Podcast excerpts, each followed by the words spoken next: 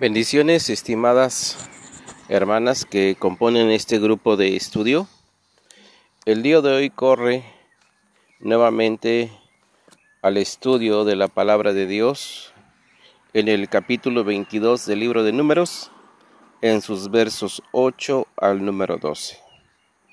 Primero que nada, quiero agradecerles nuevamente el favor de su atención y felicitarlas por ese empuje que tienen de poder seguir con esta disciplina diaria del estudio de la palabra de Dios.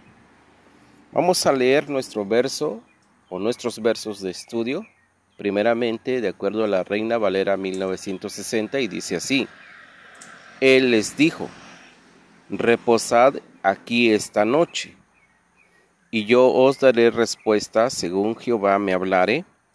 Así los príncipes de Moab se quedaron con Balaam y vino Dios a Balaam y le dijo, ¿qué varones son estos que están contigo?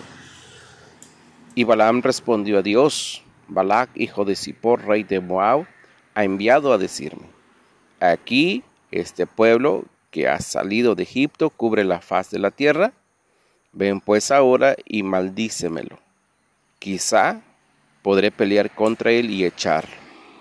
Entonces dijo Dios a Balaam, no vayas con ellos, ni maldigas al pueblo, porque bendito es.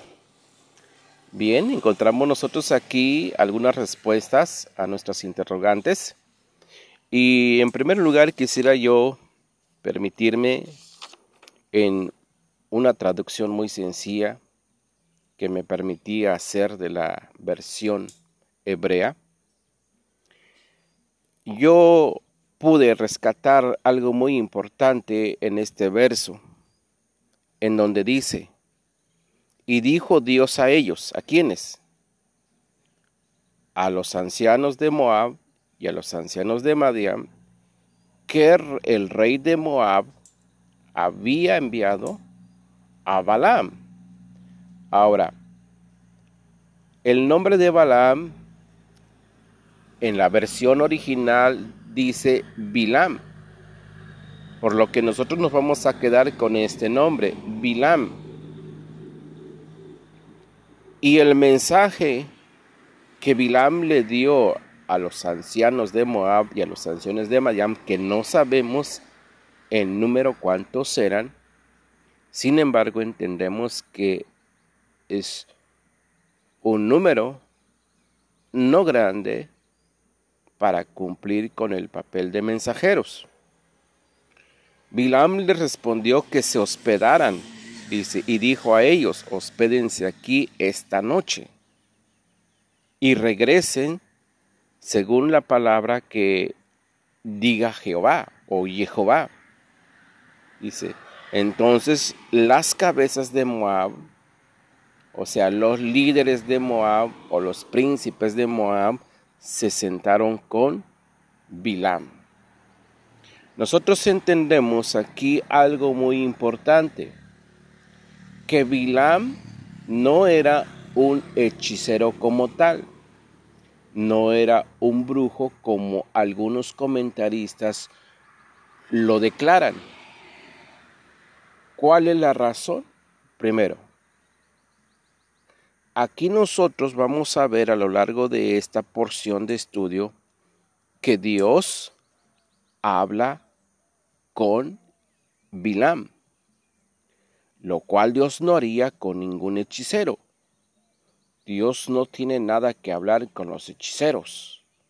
Si Dios tiene que hablar, si Dios tiene que dar un mensaje, es a sus siervos, no a los hechiceros. Segundo, un hechicero nunca va a decir, espérense aquí mientras yo voy a consultar a Dios para que me diga lo que tiene que decirme. Un hechicero no espera en Dios. Un hechicero no espera que Dios, el Dios Todopoderoso, le declare lo que tiene que hacer o lo que tiene que decir. Un hechicero nunca actúa primero esperando un mensaje de Dios. Un hechicero siempre va a hacer su propia voluntad, va a actuar conforme a su propio parecer, no le interesa en lo más mínimo escuchar lo que Dios dice. Un hechicero simplemente se entrega a hacer sus maldades y a obedecer a su amo el diablo. Por lo que nosotros entendemos perfectamente que Bilam era un profeta que vivía en estos tiempos, en esta región, y que de alguna manera, si Dios permitió la aparición de este profeta, es porque este profeta iba a llevar a cabo para nosotros una gran enseñanza muy importante. ¿Cuál es la enseñanza que nosotros tenemos que, diremos así, tomar como ejemplo de parte de este hombre profeta llamado Bilam? Una muy importante que es esperar en Dios. Esperar en Dios. No importa si somos hombres de mucha oración o de mucho ayuno. Siempre tenemos que reconocer que Dios es primero y que debemos de decir las cosas o hacer las cosas con la voluntad de Dios, con el consentimiento de Dios y en ninguna manera actuar por nuestra propia voluntad. Hay muchas personas, hay muchos siervos de Dios que viven haciendo, entre comillas, la obra de Dios por su propia voluntad, sin siquiera consultar a Dios, sin siquiera esperar en Dios. Y este varón, Bilam, le dijo de una forma muy notoria a los ancianos, tanto de Moab como de Madiam, les dijo que tienen que esperar, que tienen que hospedarse esa noche allí. Dice, y yo les voy a dar una respuesta según Jehová me hable. En otras palabras, Bilam estaba enviando un mensaje a los ancianos diciéndoles lo que yo tenga que decirles, lo que yo tenga que hacer, no lo voy a hacer sin que Jehová me diga qué es lo que tengo que hacer. Él tenía una instrucción, Bilam tenía una instrucción de parte del rey que era maldecir al pueblo de Israel. Y si fuera un hechicero, Bilam diría, claro que sí, por supuesto, en este momento yo maldigo al pueblo de Israel. Pero Bilam no lo hizo así, ni lo dijo así. Bilam dijo, esperen. La respuesta a que si maldigo al pueblo, al pueblo de Israel o no, no está en mí, está en Dios y es así como los príncipes de Moab se quedaron con Balaam o con Bilam. Perdón, los príncipes de Moab se quedaron con Bilam. Luego leemos en el verso número 9. ¿Qué dice? Y vino Dios a Balaam y le dijo, ¿qué varones son estos que están contigo? En nuestra versión, nuestra, en la versión propia, dice, y vino Dios a Bilam y dijo, ¿quiénes son los hombres que están contigo? Aquí nosotros vemos cómo Dios viene a Bilam.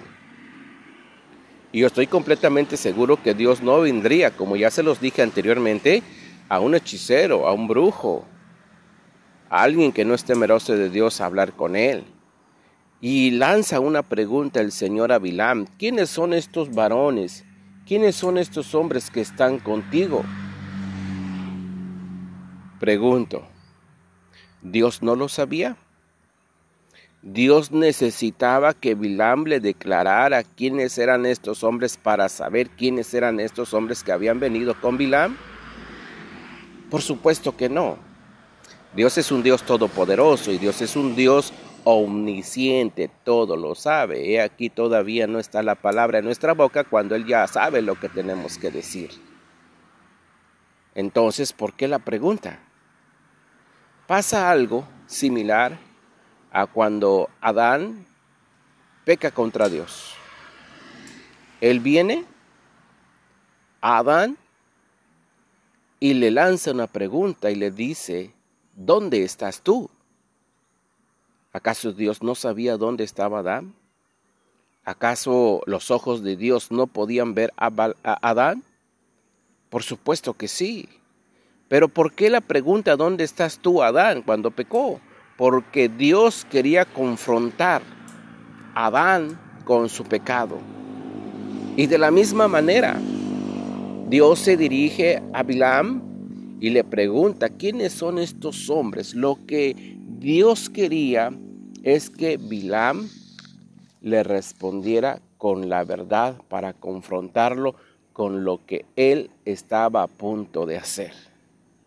Aquí vemos nosotros una, diremos, una conexión, porque primero Bilam dijo, espérense aquí a los ancianos de Moab y de Madiam, espérense aquí, quédense aquí, hospédense aquí, yo no voy a decir nada o yo no voy a hacer nada sin que antes el Señor me lo declare. ¿Y qué pasó? Pues pasó de que Dios vino a Bilam con un mensaje y le pregunta, ¿qué varones son estos que están contigo? Y entonces en el verso número 10 escuchamos la respuesta de Bilam, que le dice, Balak, hijo de Zippor, rey de Moab, ha enviado a decirme. ¿Sí? Y si nosotros leemos esta misma versión, vamos a darnos cuenta que tampoco hay mucha diferencia.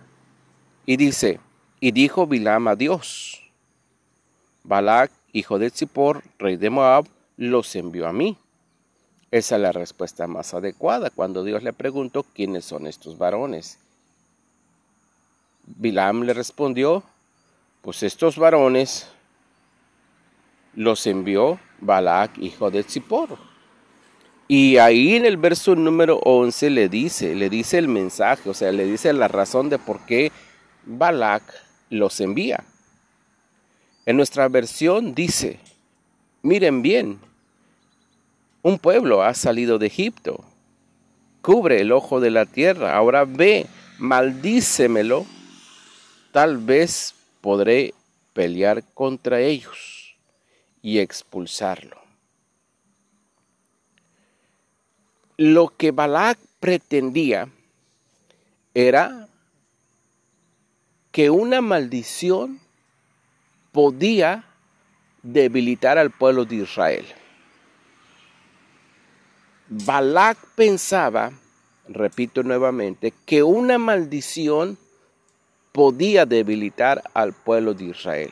Y escúchenme bien, Balak estaba en la razón. Una maldición podía derrotar y debilitar al pueblo de Israel. ¿Cuándo viene la maldición? Cuando hay un pueblo en desobediencia.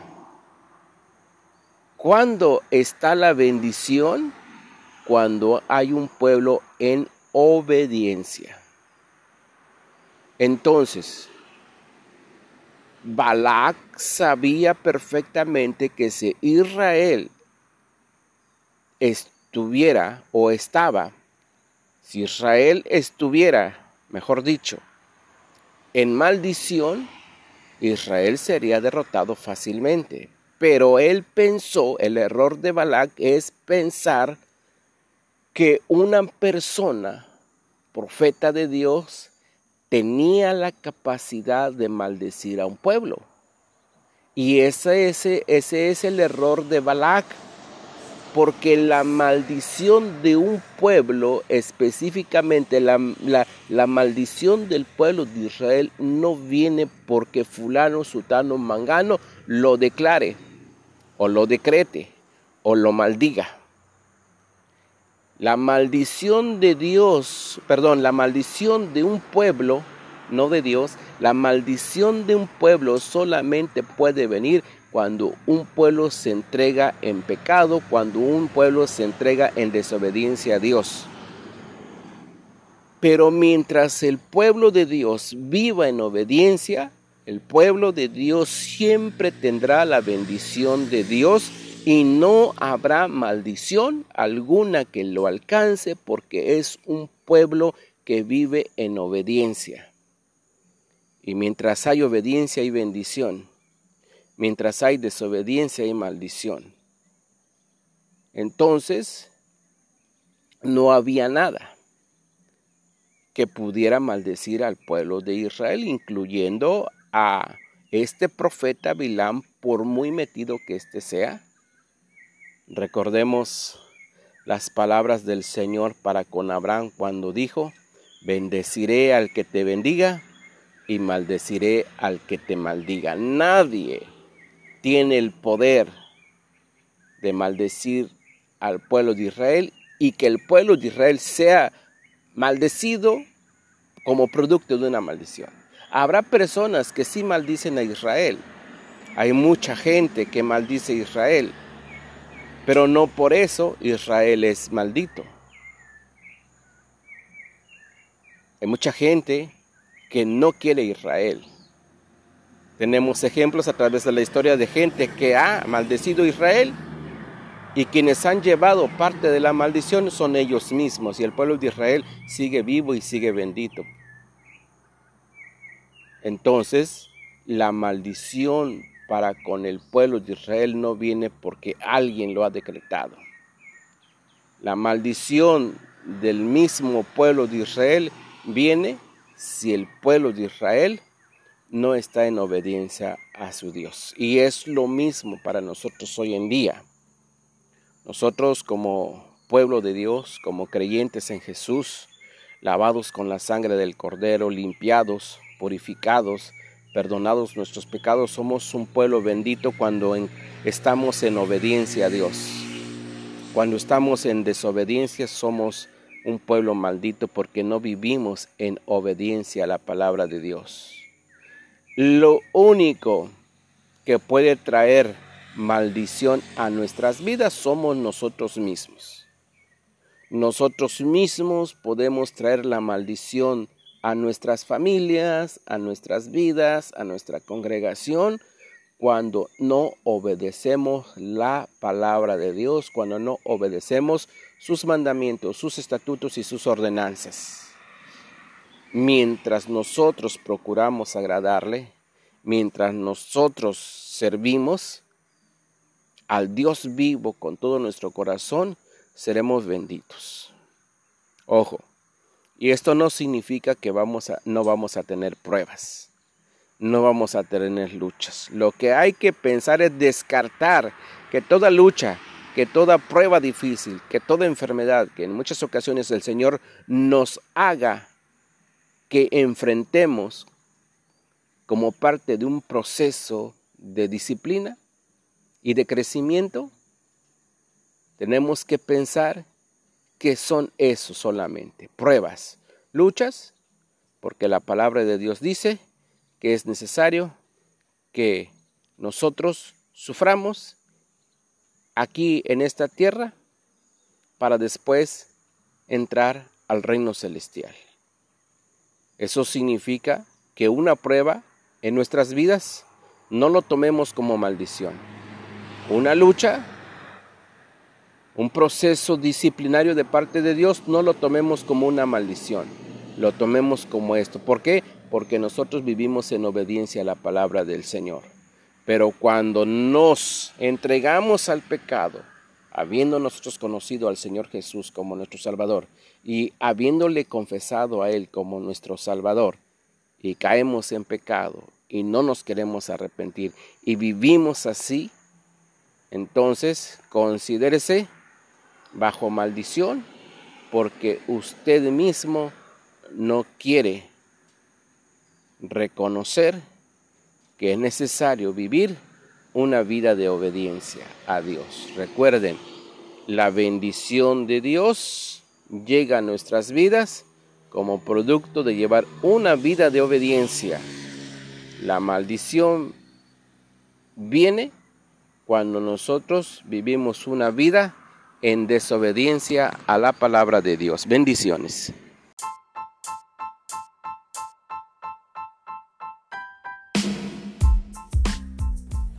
Bendiciones nuevamente en esta ocasión. Bueno, ya vamos a dar inicio con nuestro cuarto comentario de la porción bíblica número 22 llamado como Balak Hoy vamos a leer el capítulo 22 del libro de números en sus versos 13 al número 20, que corresponde a nuestra porción de este día lunes.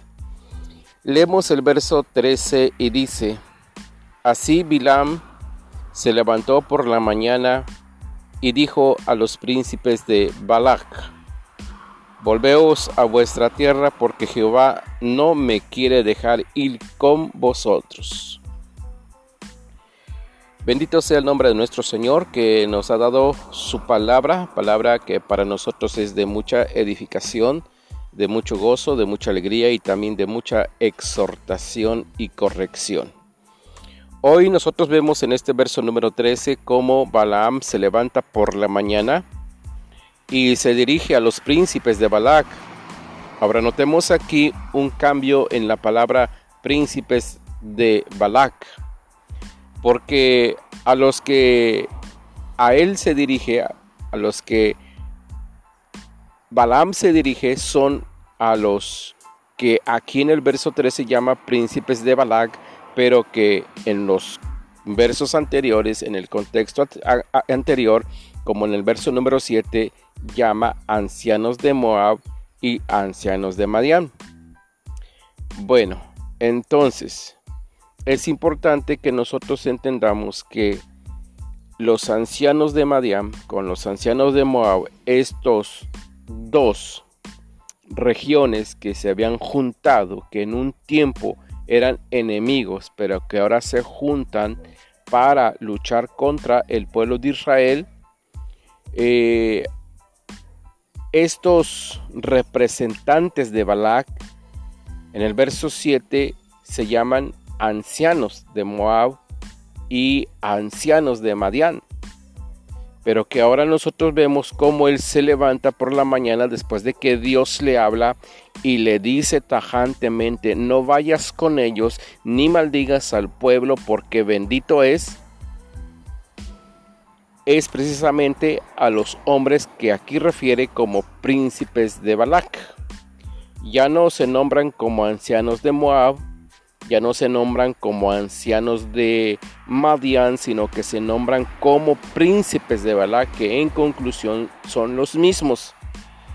A estos pues aquí nombrados como príncipes de Balak, les dice, vuelvan a su tierra, porque Jehová, y aquí es notorio que este profeta llamado Bilam menciona el nombre, dice, y dice, Jehová en las escrituras hebreas es igual a Jehová no me quiere dejar ir con ustedes.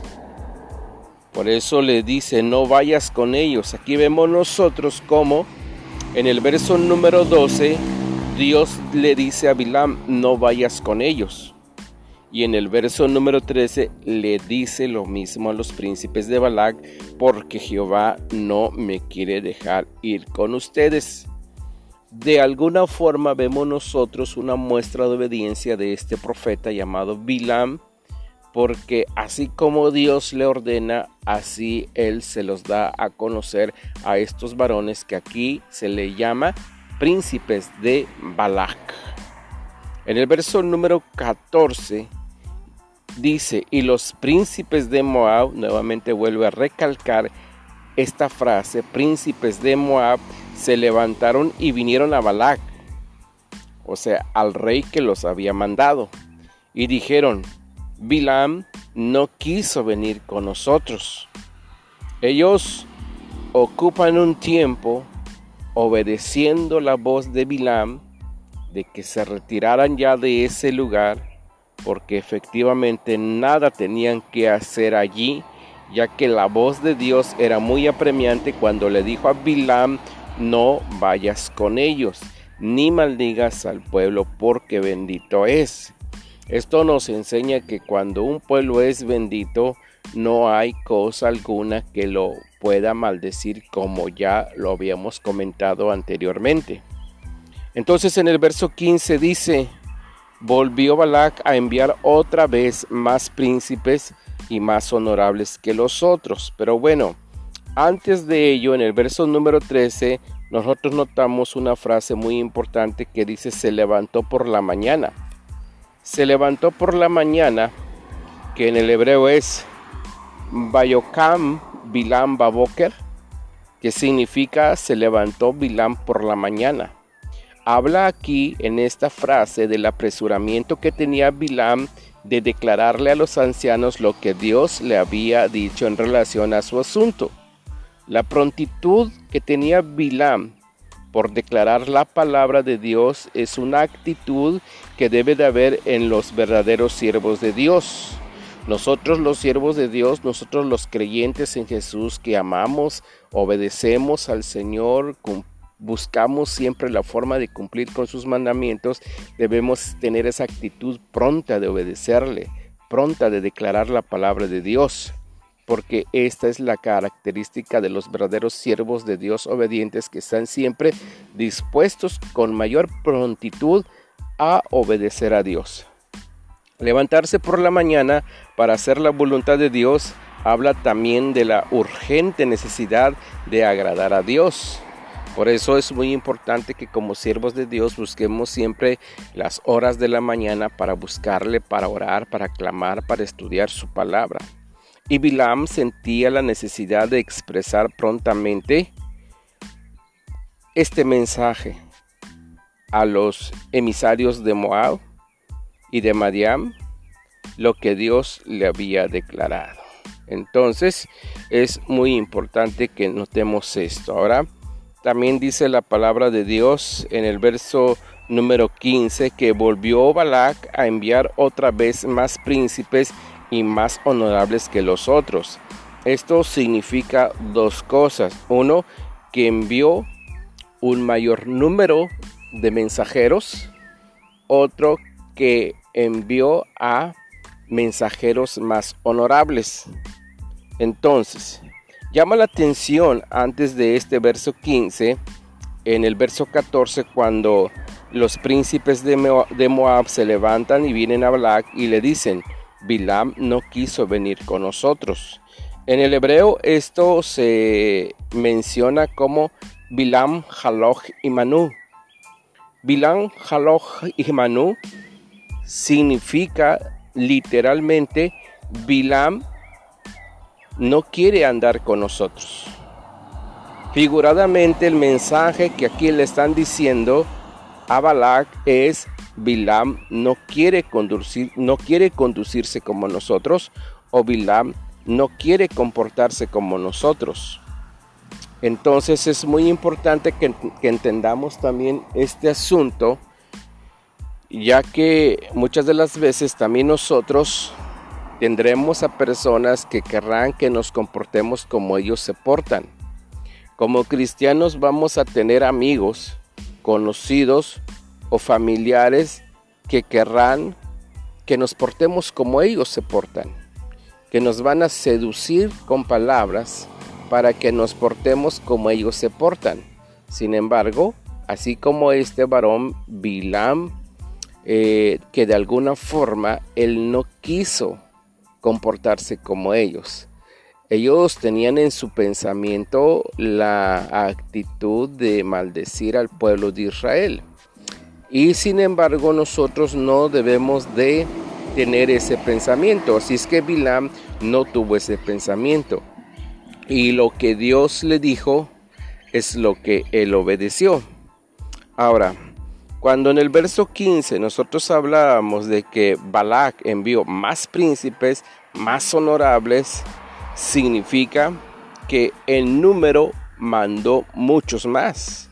Ejemplo, si en la primera visita Bilam envió 10, en esta ocasión pudo haber mandado 20 o 30 o 40, porque la palabra aquí que se emplea es rabín, la palabra para más príncipes, más honorables, eh, rabín que significa abundante, no solamente abundante en número, sino abundante en edad y abundante en rango abundante en calidad.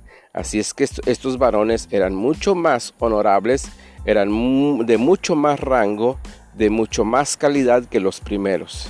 eran de más peso, de más gloria, de más renombre estos varones que había mandado Balac, como que pensando que al ver Bilam la multitud de los mensajeros y la honorabilidad de los mensajeros, pudiera él cambiar de opinión. Sin embargo, leemos en el verso 16 que dice, los cuales vinieron a Balaam o a Bilam y le dijeron, así dice Balac, hijo de Zippor, te ruego que no dejes de venir a mí, porque sin duda te honraré mucho y haré todo lo que me digas.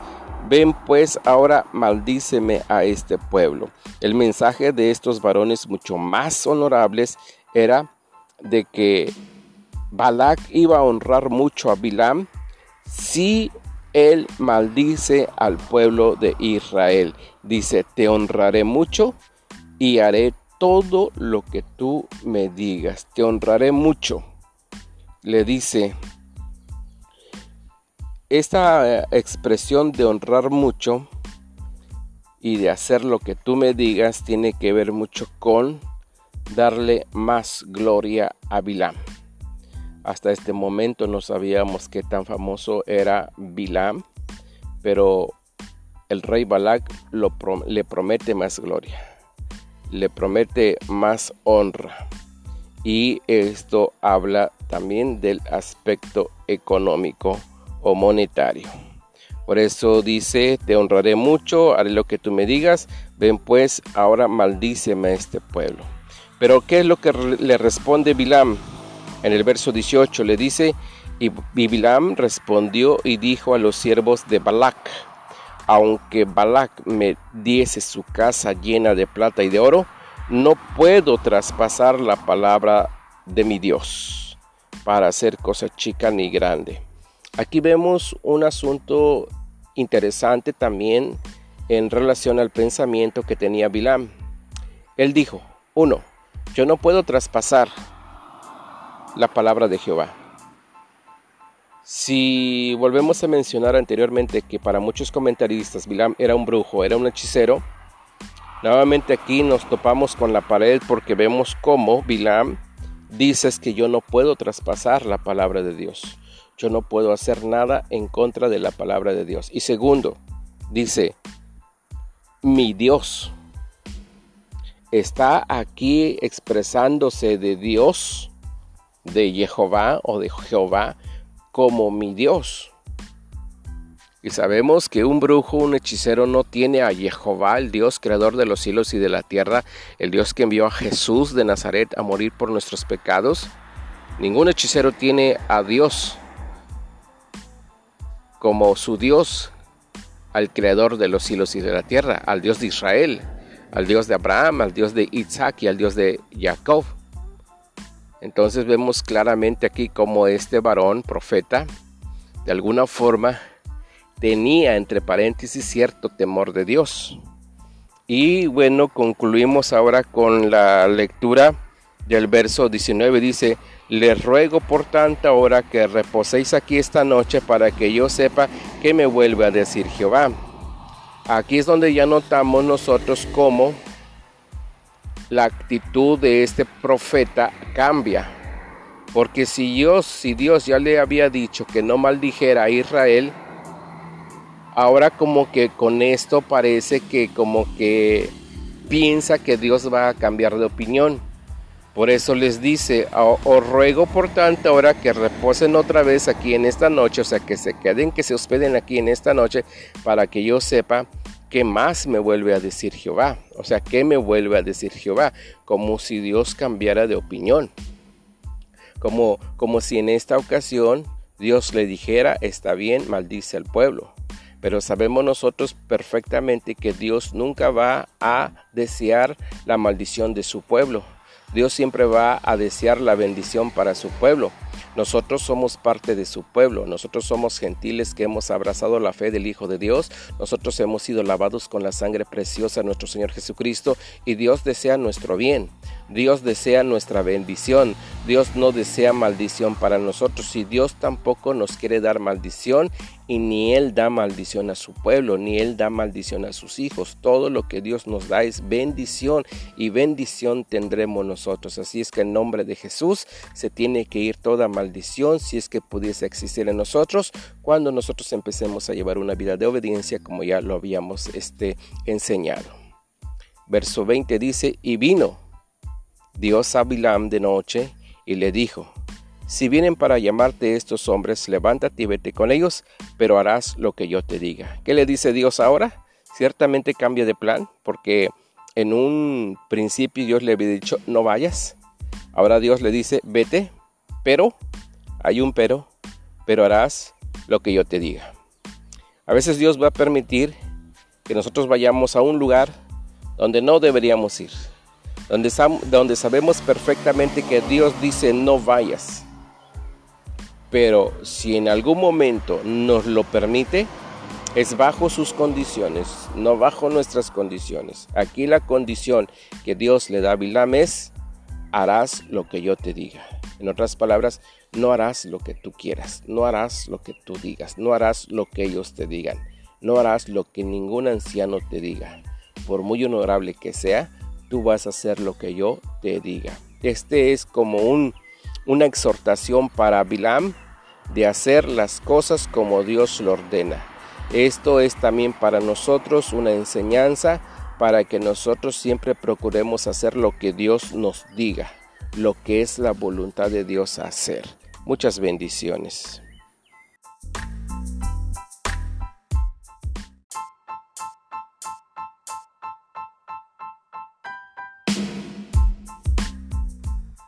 Bendiciones, estamos ya listos para dar inicio con nuestro sexto comentario de esta porción bíblica número 22 que es Balak, que significa desolador o devastador. Hoy vamos a iniciar con el verso número 28 del capítulo 22 del libro de números y vamos a terminar en el 30.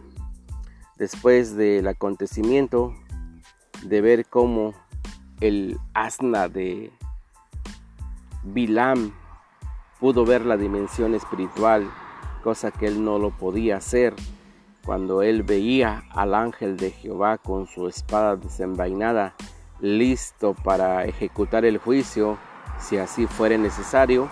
Hoy vemos nosotros aquí cómo la palabra de Dios dice que en el verso número 28, que Jehová abrió la boca al asna, la cual dijo a Balán, ¿qué te he hecho que me has azotado estas tres veces? Aquí entendemos nosotros una cuestión también muy importante que no debemos de pasar por alto y uno es el maltrato animal. Había una actitud en Bilam, una actitud que procedía de no entender los planes de Dios, que procedía de no tener los ojos abiertos a la dimensión espiritual y que era la razón principal de por qué él azotaba a su asna. Lo azotaba porque él no entendía ni siquiera veía que delante del asna había un ángel que no le permitía el paso. El animal estaba completamente seguro de que la oposición que él estaba teniendo en ese momento por parte del ángel para que no avanzara, para que no llegara hasta donde se encontraba Bilam, era porque él no quería de alguna forma también que su amo, en este caso, pudiera desobedecer al Dios Todopoderoso. Entonces nosotros vemos en esto que muchas veces el maltrato animal viene de un corazón que no tiene temor de Dios. El maltrato animal viene de un corazón que no ama a Dios, que no quiere demostrar actitudes cristianas.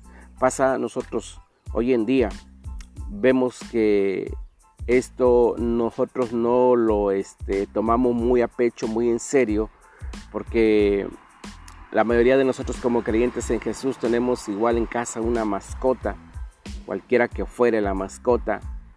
este, y sufre maltrato, ya, que se, ya, ya sea que se le pegue o ya sea que no se alimente, eso es parte de un maltrato. Dios nos ha dado a nosotros el estar por encima de los animales para que los cuidemos, para que los protejamos, pero nunca es el hombre más alto y más digno que los animales como para maltratarles y para conducirnos con ellos de una forma tirana.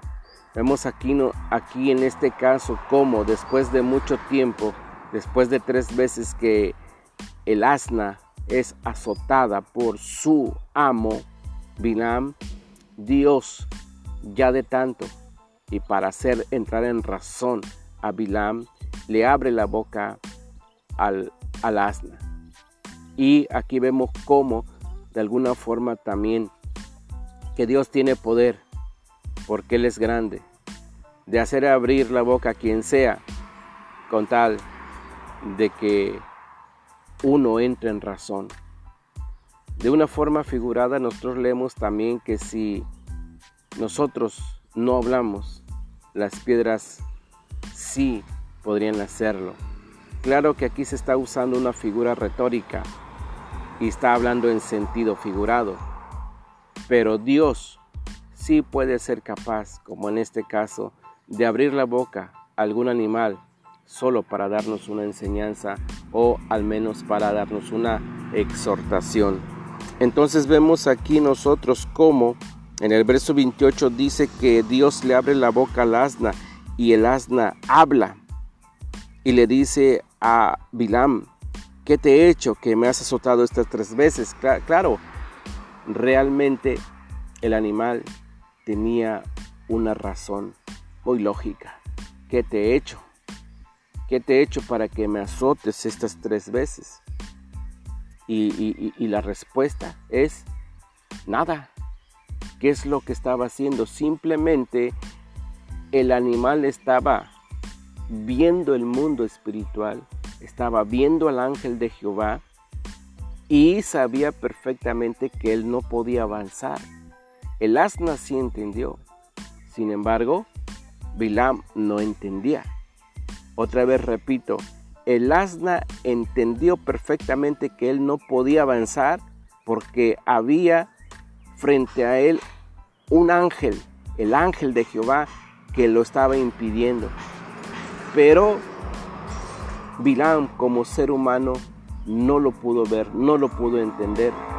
Por eso también nosotros leemos en el libro del profeta Isaías, dice que el, el asno conoce a su Señor el asno conoce el su pesebre, pero Israel no me conoce.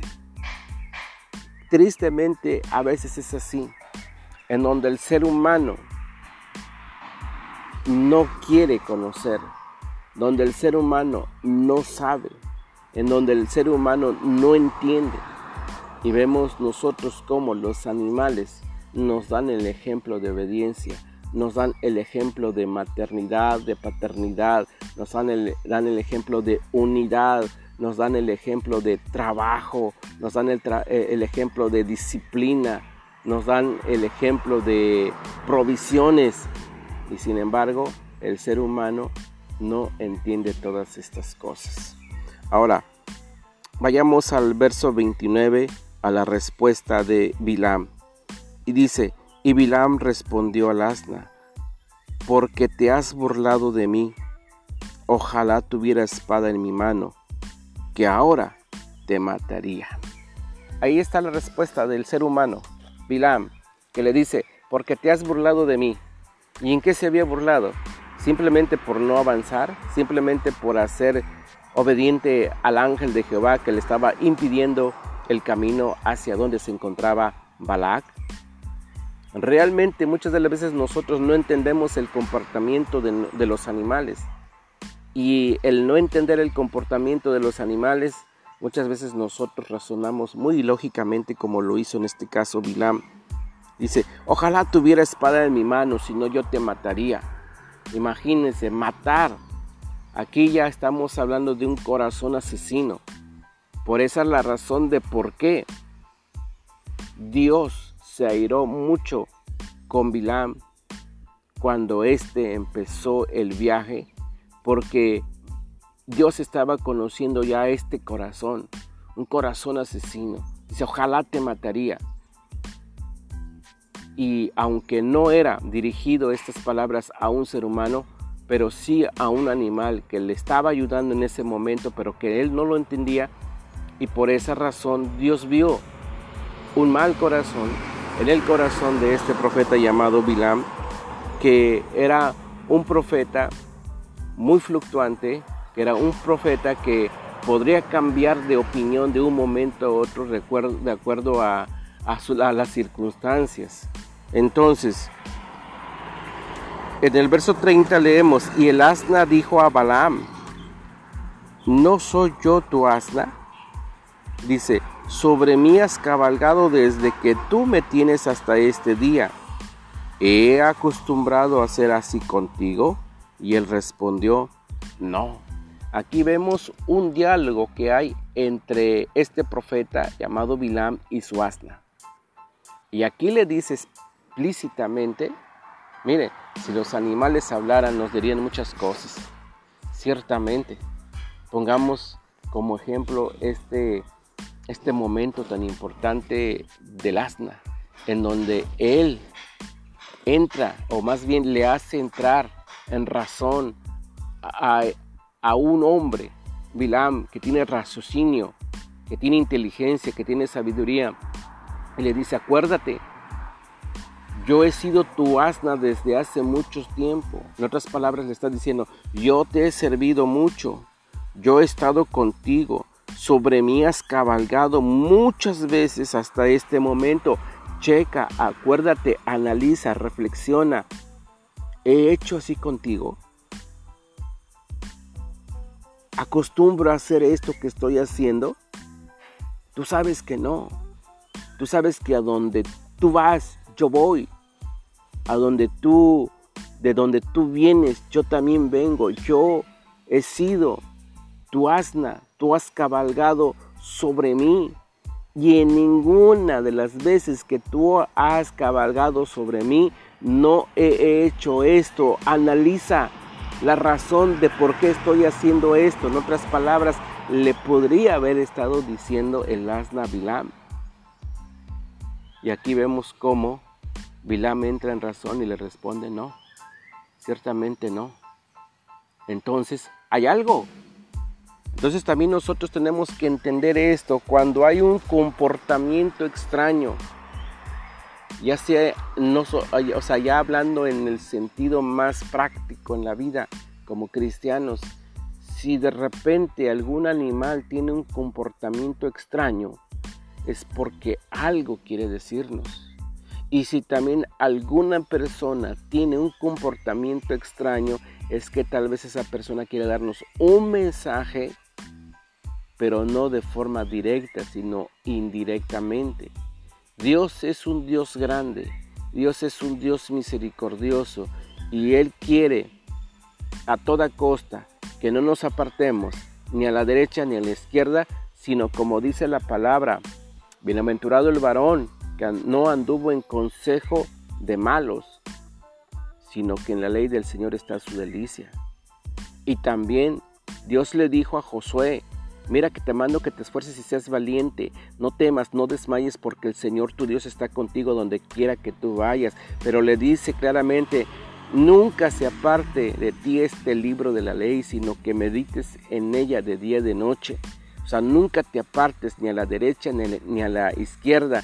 Y este es el motivo del mensaje, que Dios quiere que nosotros siempre seamos obedientes a Él en todo tiempo y que cuando nosotros no somos obedientes, de repente habrá una oposición. Pero esa oposición no es una oposición que viene de parte de Satanás, porque esta oposición no venía de parte de Satanás, era una oposición para entender que Bilam no iba por el camino correcto.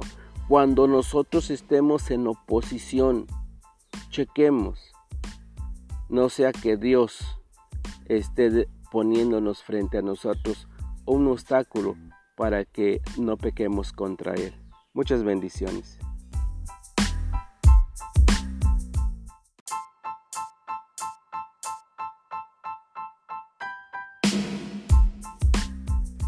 Muchas bendiciones, estamos ya listos para dar inicio con nuestro quinto comentario de esta porción bíblica número 22 denominado como Balak, que significa devastador, aniquilador. Hoy nuestra porción de estudio comprende el capítulo 22, versos 21 al 27 del libro de números. Y en nuestro método verso por verso iniciamos leyendo el verso número 21 y dice, Así Bilam se levantó por la mañana y enalbardó su asna y fue con los príncipes de Moab. Nuevamente vemos a Bilam el profeta que se levanta por la mañana. Una vez más hago notorio que el levantarse por la mañana para realizar algo es una actitud de urgencia y de prontitud de hacer lo que tenemos que hacer. Y esto es igual a lo que realizamos nosotros cada mañana.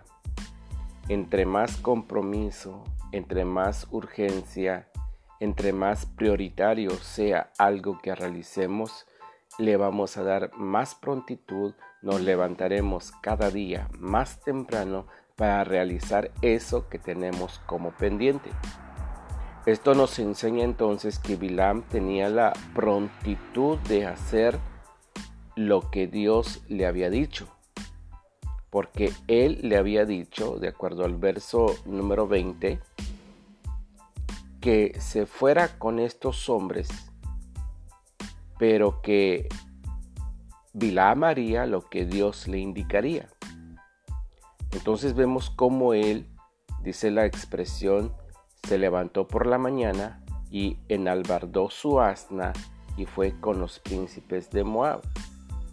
Ahora, esta expresión, este texto, del capítulo 22, verso 21 del libro de números tiene un parecido al capítulo 22 del libro de Génesis, pero en esta ocasión es en su verso número 3. Vamos a buscar Génesis capítulo 22 y vamos a leer lo que dice el verso número 3. Y dice así el verso 3. Y Abraham se levantó muy de mañana y enalbardó su asno y tomó consigo dos siervos suyos. Esto es muy parecido a lo que Bilam hizo. Abraham también se levantó muy de mañana y enalbardó su asno, preparó su asno. Aquí la palabra enalbardar significa que él preparó su asna, puso la silla para montar su asna. En este caso es su asno. Dice, y tomó consigo dos siervos suyos. Entonces, aquí hay una similitud entre estos dos textos. Ahora, si nosotros checamos el verso un poquito más adelante, el verso número este, 22, nos vamos a dar cuenta cómo dice, y la ira de Dios se encendió porque él iba, y el ángel de Jehová se puso en el camino por adversario suyo. Iba pues él montado sobre su asna y con él dos criados suyos. Lo mismo que hizo Abraham, lo hizo este varón llamado Bilam, que también tomó a dos de sus criados para que lo acompañaran. Entonces vemos aquí como que un mensaje escondido entre Abraham y Bilam. Pero bueno, vayamos al verso número 22 y dice que la ira de Dios se encendió porque él iba. Cuando nosotros leemos esta expresión y la ira de Dios se encendió. En el hebreo nos dice más literalmente que el rostro de Dios se enrojeció, el rostro de Dios se enfureció, porque él iba. ¿Quién iba? Bilam. Ahora, ¿por qué se enojó Dios? Si él, en el verso número 20, le había dicho que fuera. ¿Sí?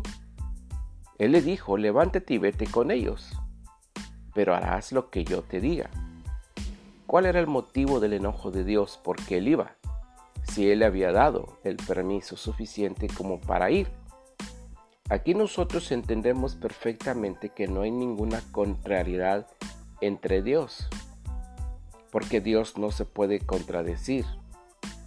Lo que Dios estaba viendo aquí es que el hecho de que él iba significaba que él, Bilam, estaba al mismo tiempo permitiendo la oportunidad para maldecir al pueblo de Israel.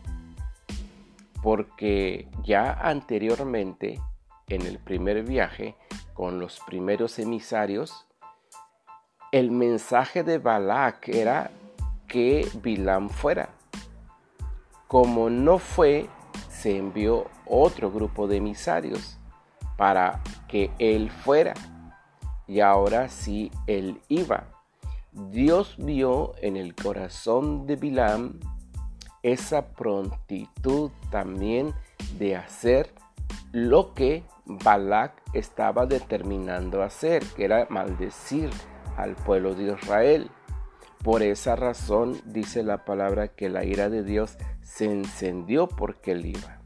No es un cambio de planes de Dios, no es una contrariedad de Dios al permitir que Bilam fuera, porque él ya le había concedido el ir, pero en esta ocasión no es tanto el ir como tal, sino más bien que el corazón de Bilam estaba dispuesto para maldecir al pueblo y obedecer a Balak.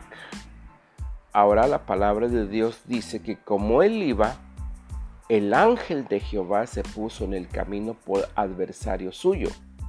Aquí hay dos cosas muy importantes en esta frase porque se habla del ángel de Jehová. El ángel de Jehová en realidad era de alguna forma lo que nosotros podríamos llamar la representación de nuestro Señor Jesucristo. Se decía que el ángel de Jehová aquí se refiere a Jesús, pero en en el momento, diremos así, no encarnado, no encarnado. Era el ángel del Señor, el Mesías prometido, pero aún no encarnado. Entonces, dice que se puso en el camino por adversario suyo. ¿Adversario de quién? Por adversario de Bilam. La palabra adversario aquí en el hebreo se lee como le satán. Le satán que significa adversario, que significa opositor y este es el nombre que se le da también a Satanás. De esta expresión o de esta palabra le satán viene Satanás. Y aquí específicamente no, no se refiere a a Satanás como tal. Aquí la expresión le Satán significa adversario, opositor, alguien que se opone. Entonces nosotros vemos aquí como el ángel de Jehová le es a Bilán como le Satán. ¿Por qué? Porque lo que quiere el ángel de Jehová es oponerse a que Bilán vaya y caiga en las redes de Balak para maldecir al pueblo de Israel. Por eso cuando nosotros leemos ese texto bíblico en donde nos dice que Jesús llama a Pedro Satanás, cuando le dice, quítate delante de mí, Satanás, algunas personas dicen que lo que Jesús estaba viendo era a Satanás en Pedro, pero en realidad, entendiendo bien este texto, lo que Jesús estaba viendo era un adversario en Pedro. ¿Por qué? Por eso le llama Satanás, quítate de mí, quítate delante de mí, adversario, mi opositor. Porque de alguna forma Pedro se estaba oponiendo a la voluntad de Dios. Pero como discípulo de Jesús, ¿sí? Es difícil de que uno muestre el carácter de Satanás en uno. Aquí Pedro no estaba demostrando el carácter o la imagen de Satanás, sino más bien él estaba siendo un Satanás en el sentido de que se estaba oponiendo a la voluntad de Dios. Y esto lo conocemos solamente cuando nosotros entendemos perfectamente el significado hebreo de la palabra Satán. Entonces, seguimos adelante y dice, pues iba montado con su asna y con él dos criados suyos. Verso 23 dice, y el asna vio al ángel de Jehová que estaba en el camino con su espada desnuda en su mano, y se apartó el asna del camino e iba por el campo. Entonces azotó Bilam el asno para hacerla volver al camino. Aquí nosotros entendemos igual una cuestión muy importante hablando en cuestiones teológicas. Primero, cuando dice, y el asna vio al ángel de Jehová. El, el asna, el animal, vio el ángel de Jehová. ¿Qué significa esto? Significa que los animales sí tienen esa habilidad de ver el mundo espiritual. ¿Por qué razón? Porque Bilam como profeta no veía eso pero el asna sí pudo ver al ángel de Jehová. Cuando dice la expresión que el asna vio el ángel de Jehová, nos enseña perfectamente que un animal sí puede ver en el mundo espiritual. Dice que vio el ángel de Jehová que estaba en el camino con su espada desnuda. La espada desnuda significa que este ángel estaba listo para el juicio, estaba listo para actuar. Por eso tenía la espada desnuda en su mano. Y lo que hizo el asna fue que se apartó del camino e iba por el campo. Entonces cuando esto sucedió, Balaam o Bilam azotó a su asna para volverla al camino. Pero el verso 24 dice, pero el ángel de Jehová se puso en una senda de viñas que tenía pared a un lado y pared al otro. Y teniendo el asna de, al ángel, dice, y viendo el asna al ángel de Jehová, verso 25, se pegó a la pared y apretó contra la pared el pie de Bilam y él volvió a azotarla. Y el ángel de Jehová dice, pasó más allá y se puso en una angostura donde no había camino para apartarse ni a la derecha ni a la izquierda. Y viendo el ángel de Jehová, dice, y viendo el asna al ángel de Jehová, se echó debajo de Balaam y Balaam o Bilam se enojó y azotó al asna con un palo. Esta es la actitud de una persona que no entiende y que no puede ver la dimensión espiritual, porque había un ángel que estaba impidiendo que el asna caminara para que llegara hacia donde estaba Balak. Un asna que veía el mundo espiritual. Un asna, un animal que estaba viendo el mundo espiritual y vemos a un profeta que no fue capaz de ver el mundo espiritual. El, eh, el profeta Bilam no pudo ver al ángel de Jehová, pero el asna sí lo pudo ver.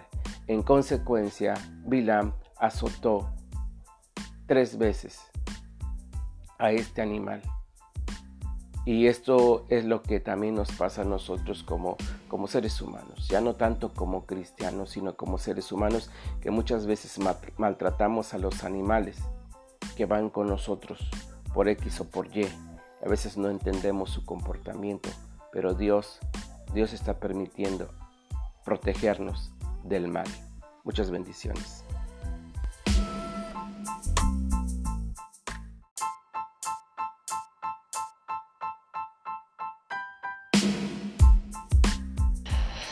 Bienvenidos y bienvenidas a nuestro séptimo comentario de esta porción bíblica número 22 denominado como Balak que significa devastador o aniquilador.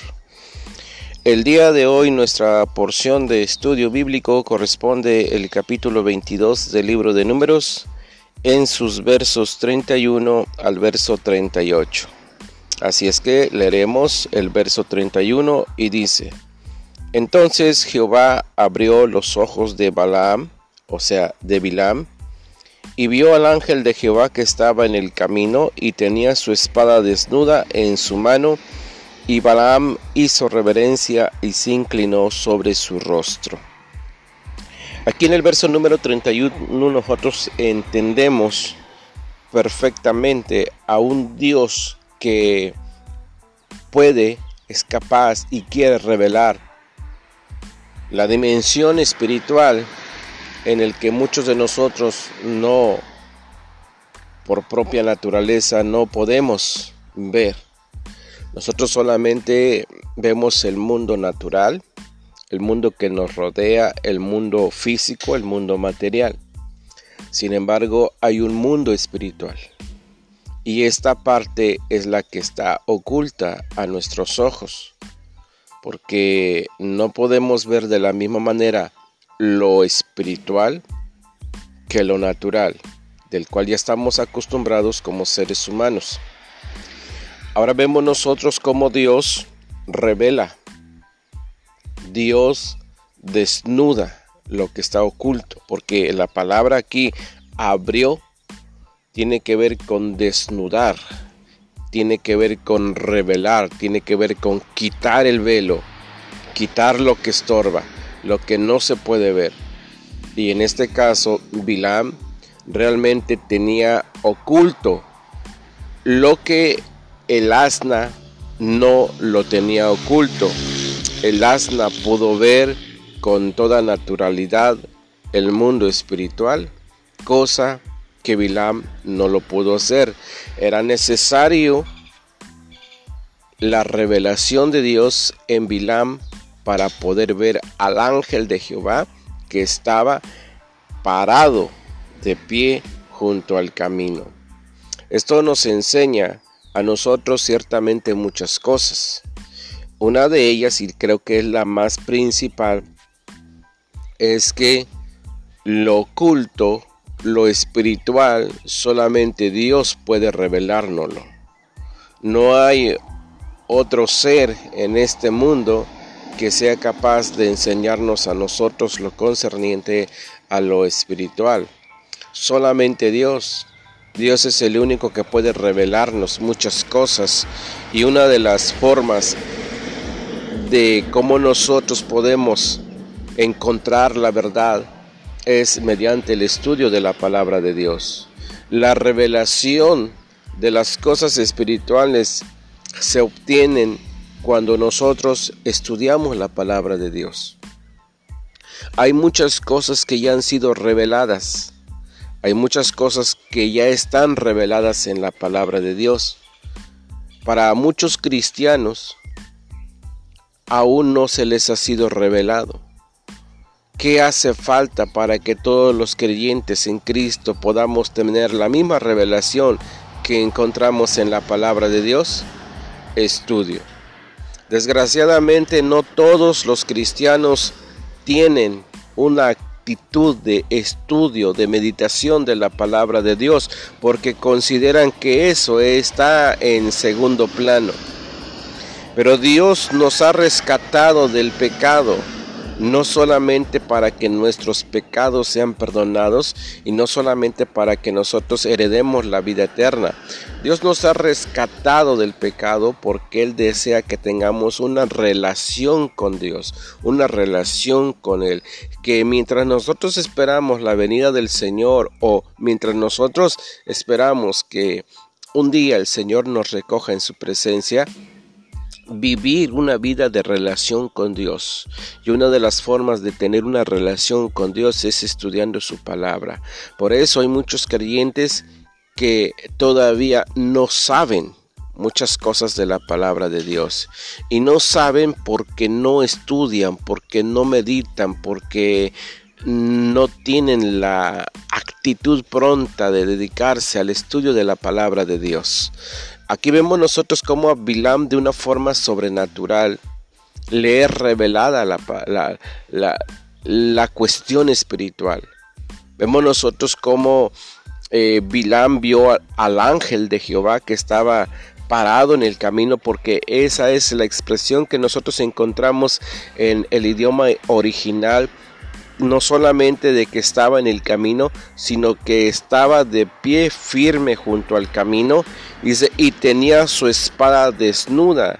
La expresión aquí espada desnuda es la misma frase eh, que en muchas ocasiones leemos en las escrituras que dice espada desenvainada. Una espada desenvainada es una espada desnuda, es una espada lista para usarse, lista para ejecutar un juicio. Y esto nos habla entonces de la prontitud que había en el ángel de Jehová de ejecutar un juicio sobre Bilam. Y, y, cuando Bilam vio esa dimensión espiritual, dice la palabra que hizo reverencia y se inclinó sobre su rostro, aunque la escritura hebrea no nos menciona tanto esto, sino que la escritura hebrea solamente dice, y Balaam se arrodilló, y Balaam adoró y se inclinó sobre su rostro. Es decir, que la forma de la adoración que ofrece este personaje era de postrarse, era de arrodillarse, era de humillarse y que su rostro pegara sobre la tierra. Esa es una actitud de humillación, es una actitud de adoración, de reverencia. Y, implica aquí una especie de adoración, porque Bilam entendió perfectamente que este ángel no era cualquier ángel este ángel tenía otra función muy importante ante la presencia de Dios. luego dice el verso 32, y el ángel de Jehová le dijo, ¿por qué has azotado tu asna estas tres veces? He aquí yo he salido para resistirte, porque tu camino tu camino es perverso delante de mí. Vemos aquí nosotros como el ángel del Señor interroga a Bilam con el propósito de confrontarlo con su actitud perversa. ¿Por qué razón? Dice, ¿por qué has azotado tu asna? Hablábamos en comentarios pasados acerca de el maltrato animal y aquí vemos nosotros cómo el ángel de Jehová recrimina a Bilam por haberlo azotado tres veces. Eh, y obviamente tiene que ver con no entender Bilam el propósito de Dios ni poder ver la dimensión que estaba viendo el asna de Bilam. Pero esto nos enseña también una cuestión muy importante, el no maltrato a los animales, el no pegar a los animales. Y luego dice, porque tu camino es perverso delante de mí. Ya nosotros habíamos considerado esta porción y habíamos visto que el primer mensaje de Dios a Bilam es no vayas, no vayas. Y después en el segundo mensaje le da cierto permiso para que fuera, pero eso no significa que la actitud del corazón de Bilam también tenía que cambiar. Bilam se tenía que de alguna forma encontrarse consigo mismo y saber qué es lo que estaba haciendo, saber que él no podía maldecir, él no podía ir, él no podía maldecir al pueblo de Israel. Pero vemos nosotros aquí cómo el ángel de Jehová le dice, tu, tu camino es perverso delante de mí. ¿Cómo supo, cómo supo el ángel de Jehová que el camino es perverso delante de mí? Dice, delante de mí, dice. Eso significa entonces que este ángel tenía la capacidad de ver el corazón de Bilam. Y sabía perfectamente que Bilam iba con el propósito más de hacer lo que Balak le ordenara, porque había un asunto de por medio, el ofrecerle más gloria y él que Balag le diera todo lo que Bilam le dijera, como que había ya de por medio un interés por posesiones materiales o por riqueza para con Bilam. Y esto nos habla de esos falsos profetas también que se levantan, que giran más en torno a lo económico, que profetizan prosperidad, que profetizan, eh, diremos así, abundancia de bienes a personas con tal de tener dinero. Profetizan a cambio de dinero. Hoy en día se ha levantado una generación de profetas que piensan que porque se nombran profetas ya por eso se les tiene que tener una reverencia especial. Pero mientras el profeta no hable lo que Dios dice, tal profeta no se debería de considerar profeta de Dios. Este profeta tenía la capacidad de maldecir, podríamos decir así, al pueblo de Israel. Pero mientras Dios no determine eso, el profeta tenía que sujetarse a la voluntad de Dios y era la razón de por qué el ángel de Jehová le sale para resistirle, dice ahí. Yo he salido para, para resistirte, yo he salido para obstaculizarte, porque tu camino no es bueno, porque, porque tu camino es malo, y eso significa que el ángel del Señor estaba buscando la manera de que Bilam no cometiera ningún pecado. Voy a cortar aquí este segmento y ya después continúo con el resto. Bendiciones.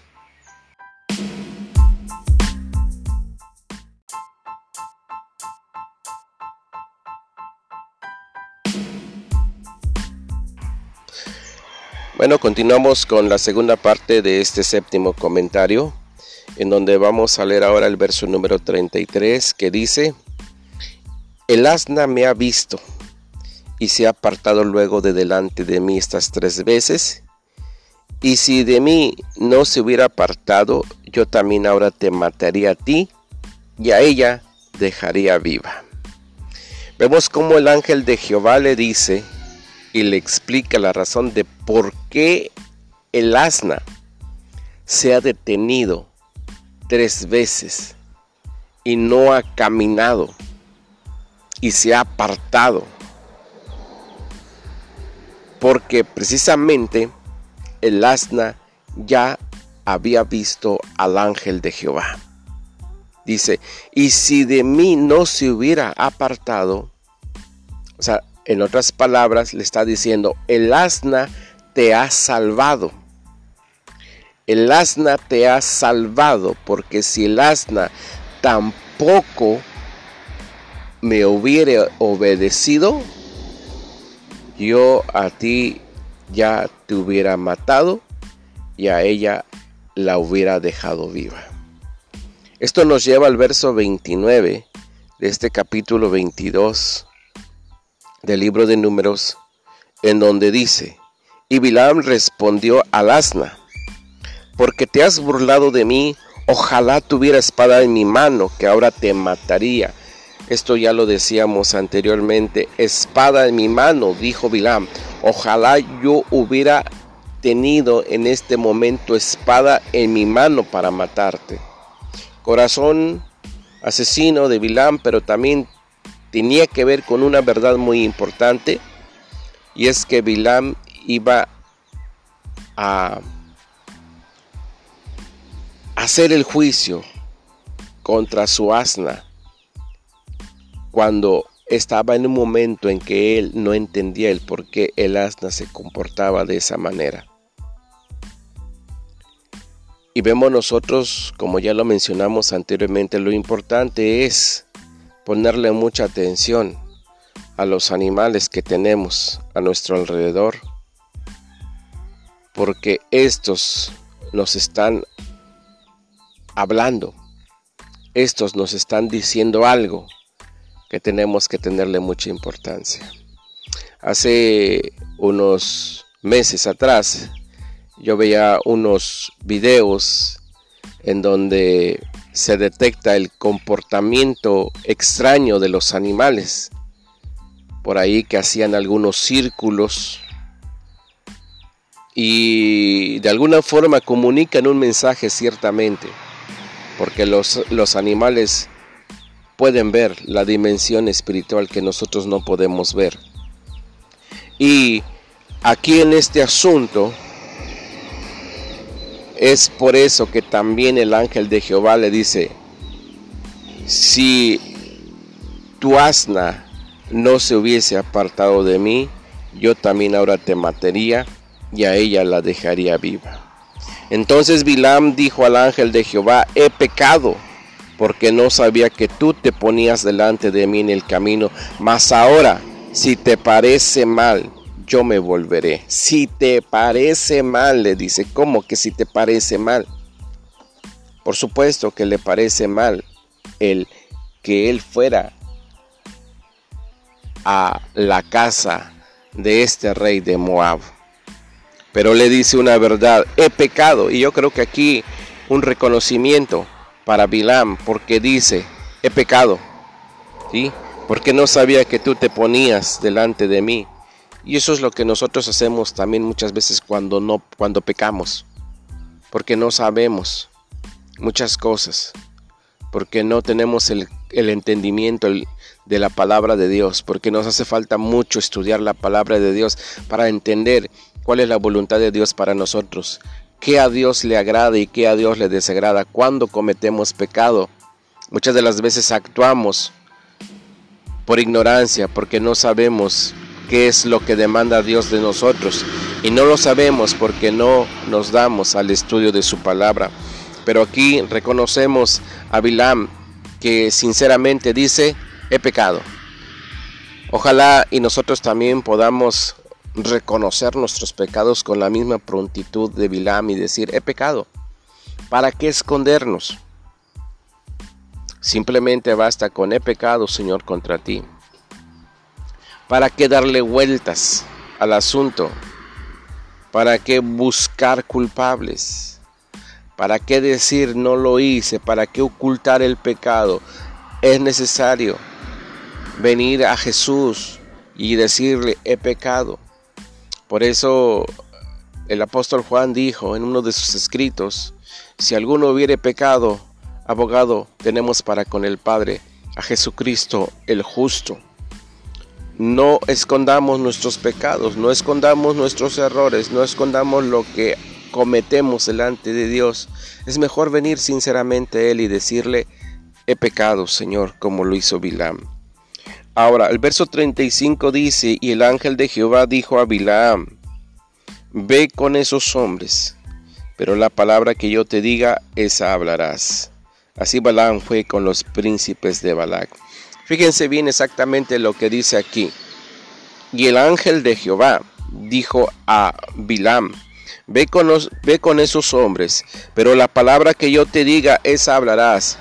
Y si nosotros entendemos perfectamente el mensaje, estaremos viendo en este, en este ángel, estamos viendo en este ángel al mismo Dios. porque es el mismo Dios el que también le dijo, no vayas con ellos, no vayas con ellos. Entonces, ahora vemos el mismo mensaje, dice, pero harás, hablarás lo que yo te diga. La palabra que yo te diga, esa hablarás. Aquí vemos cómo el ángel del Señor exhorta a la obediencia a Bilam. Y es lo mismo que Dios nos dice hoy en día a nosotros los creyentes.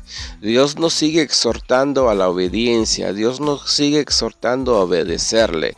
La obediencia es importante. Como creyentes en Cristo tenemos que recalcar mucho, enfatizar mucho la obediencia a Dios. Nosotros eh, como creyentes en Cristo le estamos dando mucha importancia a otros temas, otros temas. Pero yo creo que es momento de empezar a enfatizar obediencia a Dios, obediencia a Dios. Porque esto es lo elemental en la vida de un cristiano, en la vida de un creyente.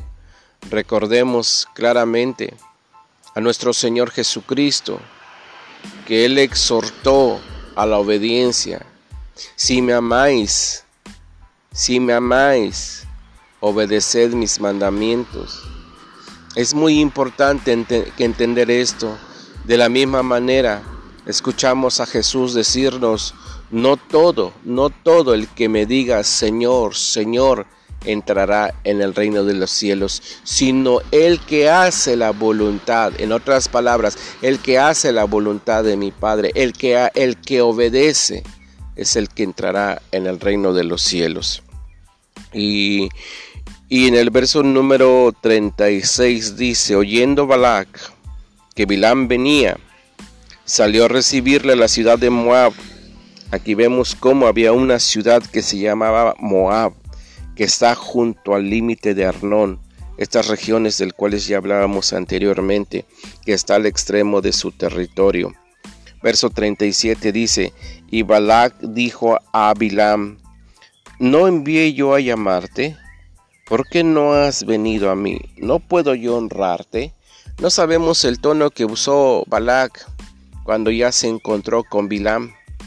Pero le dice, no envié yo a hablarte, no envié yo a llamarte, no sabemos si esto es un reclamo o si son palabras eh, sinceras y eh, con mucha delicadeza, el cual habló con Bilam. Dice, ¿por qué no has venido a mí? No puedo yo honrarte. Otra vez le dice, no puedo yo honrarte. ¿Por qué te has tardado tanto? ¿No sabes que yo soy el rey? No sabes que yo puedo honrarte, que yo puedo darte muchas cosas que tú necesitas, que tú quieres o que tú deseas. Nos vamos a encontrar en la vida, en la vida de, de un creyente con personas así que nos van a adular, con personas que nos van a ofrecer muchas cosas a fin de servir a sus intereses. Pero nosotros no debemos de caer en este fuego. Nosotros siempre, como buenos ministros de Jesucristo, tenemos que buscar la forma de siempre estar al lado de la verdad, al lado de la justicia, al lado de la santidad, al lado del temor de Dios, nunca apartarnos hacia otro rumbo. Luego dice en el verso 38, Bilam respondió a Balac, he aquí, yo he venido a ti, sí, yo he venido a ti es algo muy importante. Aquí me tienes, tú me has mandado a llamar, aquí estoy. Más, ¿podré ahora hablar alguna cosa? La palabra que Dios pusiera en mi boca, esa hablaré. Le está dando aquí un mensaje a Balak. Yo no voy a hablar nada que Dios no me diga. Y aquí entonces veremos cómo Balak se topa con las palabras de un Bilam que está dispuesto a obedecer a Dios. De un Bilam diferente, de un Bilam que después de un encuentro sobrenatural que tuvo con el ángel de Jehová, viene con otra mentalidad. La mentalidad que él tenía antes era la de un corazón perverso, pero después del encuentro que tuvo con el ángel de Jehová, ahora viene con otra mentalidad, viene con otro corazón. Y esto es lo más importante. Hasta que nosotros no tengamos un encuentro real con nuestro Señor Jesucristo, nuestro corazón va a cambiar. Nuestro corazón seguirá siendo perverso, aunque nos llamemos cristianos. Pero si como cristianos nosotros no hemos tenido un verdadero encuentro, un, encuentro sobrenatural con nuestro Señor Jesús, porque el ángel de Jehová representa a Jesús. Entonces, mientras no tengamos un encuentro sobrenatural con nuestro Salvador, nuestro corazón seguirá siendo perverso. Pero cuando nosotros tenemos un encuentro sobrenatural con Jesús, Él cambia nuestro corazón, Él cambia nuestra mentalidad, Él cambia nuestra forma de ser. Y aquí vemos a un Bilam que dice, la palabra que Dios pusiera en mi boca, esa hablaré. Y creo que este es el mensaje que todo cristiano debe de tener. Esta es la mentalidad que todo creyente, incluyendo a pastores, a predicadores, a evangelistas, que, que también nosotros podamos decir, la palabra que Dios ponga en mi boca, esa voy a hablar. Desgraciadamente hay muchos predicadores, hay muchos evangelistas que no hablan lo que Dios pone en su boca, que hablan más cosas que vienen de su propia mente, de su propia eh, capacidad intelectual, pero nunca esperan en el Señor para decir lo que tienen que predicar. Entonces, apropiémonos de estas cosas tan importantes. Busquemos el rostro de Dios y que sea Dios el que nos ponga en nuestra boca lo que tenemos que hablar, le guste a la gente o no le guste a la gente. Bendiciones.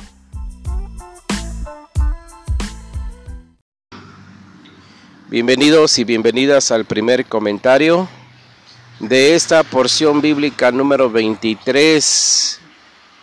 Escuche bien, porción bíblica número 23, que hemos titulado como Baizá Meshaló, que significa y alzó su refrán. La palabra Meshaló significa refrán, proverbio o parábola. Y vamos a estudiar precisamente las bendiciones que declaró el profeta Bilam al pueblo de Israel a manera de parábolas, a manera de refranes. Por eso nuestro título es Bayizá Meshaló y alzó su refrán o alzó su parábola. Hoy corresponde la lectura del capítulo número 22 del libro de números en su verso 39 al número 41. Y vemos que dice el verso 39 en nuestro método verso por verso. Y fue Bilam con Balak y vinieron a criar Usot. Así como lo leemos, es como aparece en nuestra versión Reina Valera. Y bueno, aquí nosotros encontramos que el nombre original de este lugar a donde vinieron es Kiryat Husot. Kiryat Husot que significa ciudad de calles. Kiryat Suhot significa ciudad de calles y que esta ciudad se caracterizaba porque tenía mercados y que era una ciudad muy populosa. Es necesario aclarar que muchas de las ciudades bíblicas ya no llevan el mismo nombre en la actualidad. Sin embargo, Kiryat Husot viene a representar un lugar dentro del plan de Dios para que desde aquí Bilam pudiera ver al pueblo de Israel. La idea de Balak al traer a Bilam a este lugar llamado Kiryat Huzot era para enseñarle a Bilam la manera de evitar que los israelitas destruyeran esta ciudad porque él pretendía que Bilam viera lo populoso de la ciudad. lo hermoso de la ciudad. Y por eso nosotros vemos que lo trae hasta este lugar, Kiryat Hutzot. Ahora, en el verso número 40 leemos que dice, y Balak hizo matar bueyes y ovejas y envió a Bilam y a los príncipes que estaban con él. Vemos aquí que Balak hizo matar bueyes, hizo matar incluso una majada de ovejas para ofrecérselo a Bilam y a los príncipes que estaban con él. Recordemos que estos príncipes eran los príncipes de Moab y los príncipes de Madián o Midian. Entonces ellos mataron en sacrificio reces y un rebaño de ovejas y los enviaron a Bilam y a los ancianos que estaban cerca. En el verso 41 leemos que dice, el día siguiente Balak tomó a Bilam y lo hizo subir a Bamot Baal y desde ahí vio a los más cercanos del pueblo. Y fue la mañana y tomó Balak a Bilam y lo subió a este lugar que se llama Bamot Baal. Bamot Baal era una ciudad que se encontraba en las alturas, pero una de las características que tenía esta ciudad era que aquí en esta ciudad llamado Bamot Baal era el centro religioso, el centro de adoración de Balak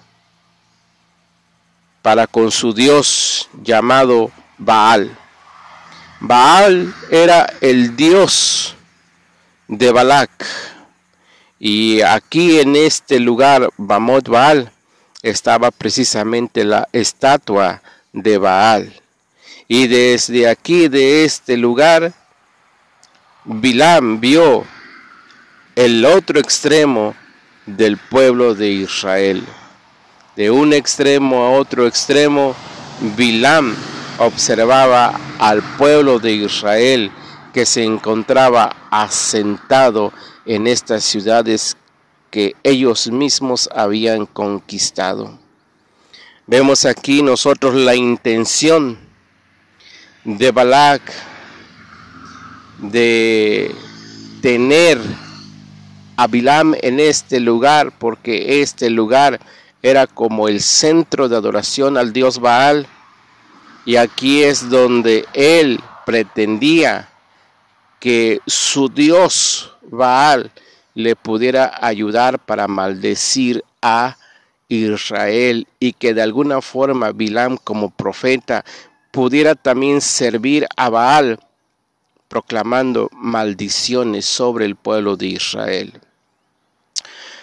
Estimados discípulos de Jesús, nosotros como creyentes en Cristo, si procuramos servirle, amarle, adorarle con todo nuestro corazón y buscamos siempre transmitir la luz de Jesús a nuestro mundo, cualquiera que sea nuestro entorno, la gente sin duda alguna se dará cuenta de que nosotros tenemos a un Dios vivo, a un Dios grande, a un Dios todopoderoso.